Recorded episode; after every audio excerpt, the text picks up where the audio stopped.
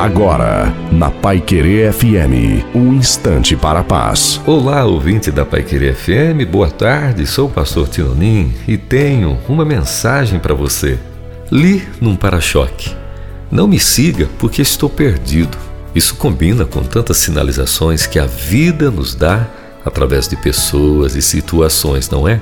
Podemos aprender com os nossos erros e com os erros dos outros. Complicado é não aprender. Há erros que custam um terço da vida, outros, hum, a vida toda. Muita gente traz escrito o mesmo do para-choque em suas atitudes. Seguir conscientemente um perdido é a mais triste das perdições.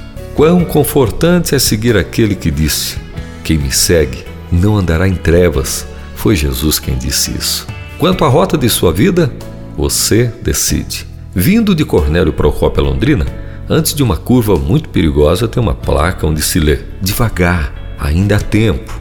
Ei, fiquemos então com as palavras de Jesus: Eu sou o caminho, a verdade e a vida. Ninguém vai ao Pai senão por mim. Que Deus nos abençoe.